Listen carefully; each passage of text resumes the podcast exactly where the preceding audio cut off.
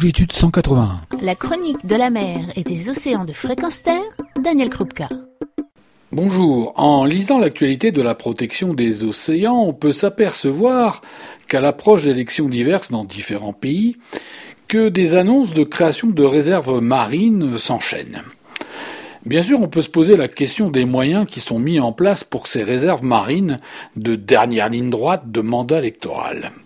Mais je ne vais pas ici entrer dans une polémique. Non, je m'inquiète plus des rapports qui régissent les réserves marines, les usagers de la mer, nous, consommateurs des produits de la mer. Et puis en France, où en sommes-nous? Pour répondre à ces questions, j'ai interrogé François Sarano, plongeur, océanographe, et qui a exploré ces sujets professionnellement. Et tout d'abord, je lui ai demandé quelles étaient les mesures immédiates et les plus efficaces pour préserver les océans. Réserve marine, réserve marine, réserve marine, réserve marine. Pour préserver les océans, c'est euh, garder des, des lieux euh, vierges de, de, nos agressions. C'est pas compliqué. Ce qui ne veut pas dire des endroits où nous n'allons pas, mais bien vierges de nos agressions. À Porcro, on agresse peu. Pour moi, c'est un endroit euh, un peu symbolique, parce qu'à la fois, il y a beaucoup de monde qui jouit de la richesse des fonds marins, et en même temps, l'agression est bien moins importante que tout autour. Et quand je dis réserve marine, euh, lorsqu'il est difficile de, préserver des espèces qui sont des espèces migratrices, ben, il faut euh, évidemment des, mesures de préservation spécifiques. Mais l'idée, c'est juste d'arrêter d'agresser. Encore une fois, c'est pas compliqué. Il n'y a, a pas de mesure à prendre particulière. La nature se débrouille très bien toute seule. Elle n'a pas besoin qu'on l'entretienne. Elle n'a pas besoin de nous, la nature. Si on veut en profiter, il faut juste la laisser en paix, et après, aller la rencontrer, aller la voir. Et comment donc concilier les aires marines protégées avec les, requêtes des usagers de la mer? Changer les requêtes des usagers de la mer.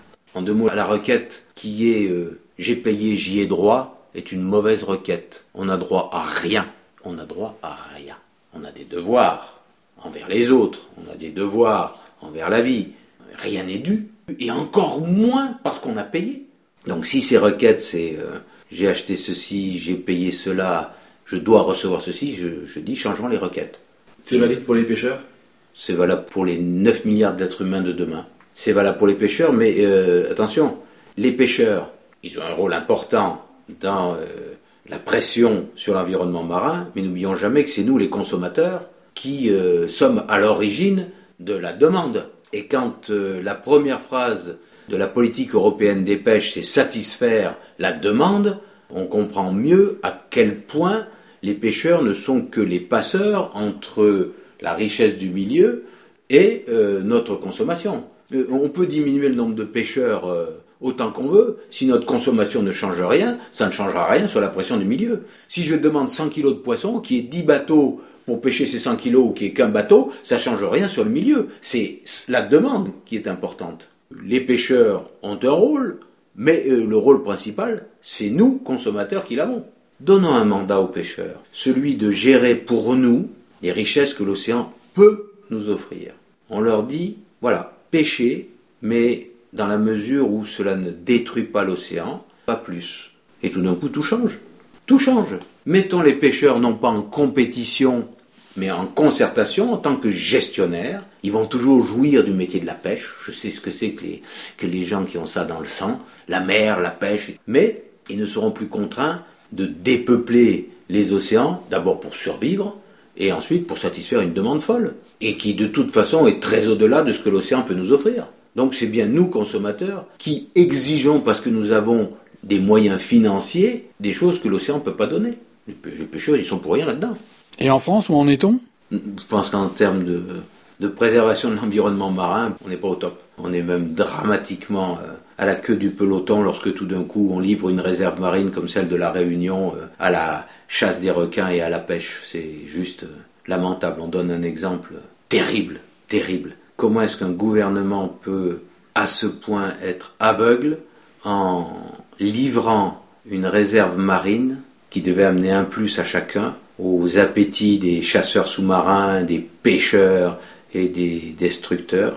Pas simplement pour euh, cette réserve marine, hein, mais c'est le symbole. C'est le symbole. Lorsque tout d'un coup on, lâche prise, là encore, pour satisfaire des intérêts particuliers, on lâche partout.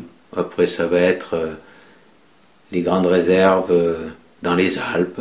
On voit comment, là encore, des petits intérêts particuliers menacent tous les espaces qu'on a eu tant de mal, tant de mal à préserver. Mais les espaces et les espèces qui y vivent. Donc je pense qu'on est un fort mauvais exemple.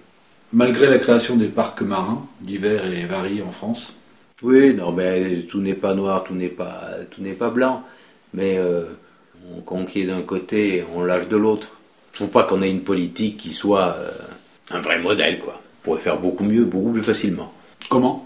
Quand on prend des, décisions, euh, euh, limiter la vitesse sur les routes, interdire la cigarette, on, on, aurait pu dire comment Comment est-ce qu'on va interdire la cigarette dans les lieux publics? C'est impossible. En plus, la cigarette c'est une drogue, donc c'est très difficile d'en priver les gens. On ne pouvait pas faire ça.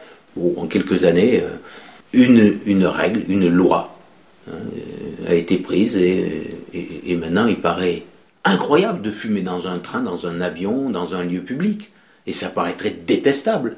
Et pourtant, en quelques années, notre société a, de ce point de vue-là, changé. Sur quelque chose qui, paraissait impossible. Bon, je pense que le gouvernement peut prendre des mesures impopulaires, très impopulaire les premières années, puis, puis ce sera en quelques années, cette impopularité deviendra une popularité formidable parce que la richesse apportée sera telle que tout le monde en sera heureux. Créons des réserves et puis euh, carré quoi. Et tout le monde sera content après. Vous l'aurez compris, politiciens, politiciennes, rien ne sert d'annoncer à tour de bras, il faut simplement les faire carré, et l'océan s'en portera bien. Retrouvez et podcastez cette chronique sur notre site fréquenceterre.com.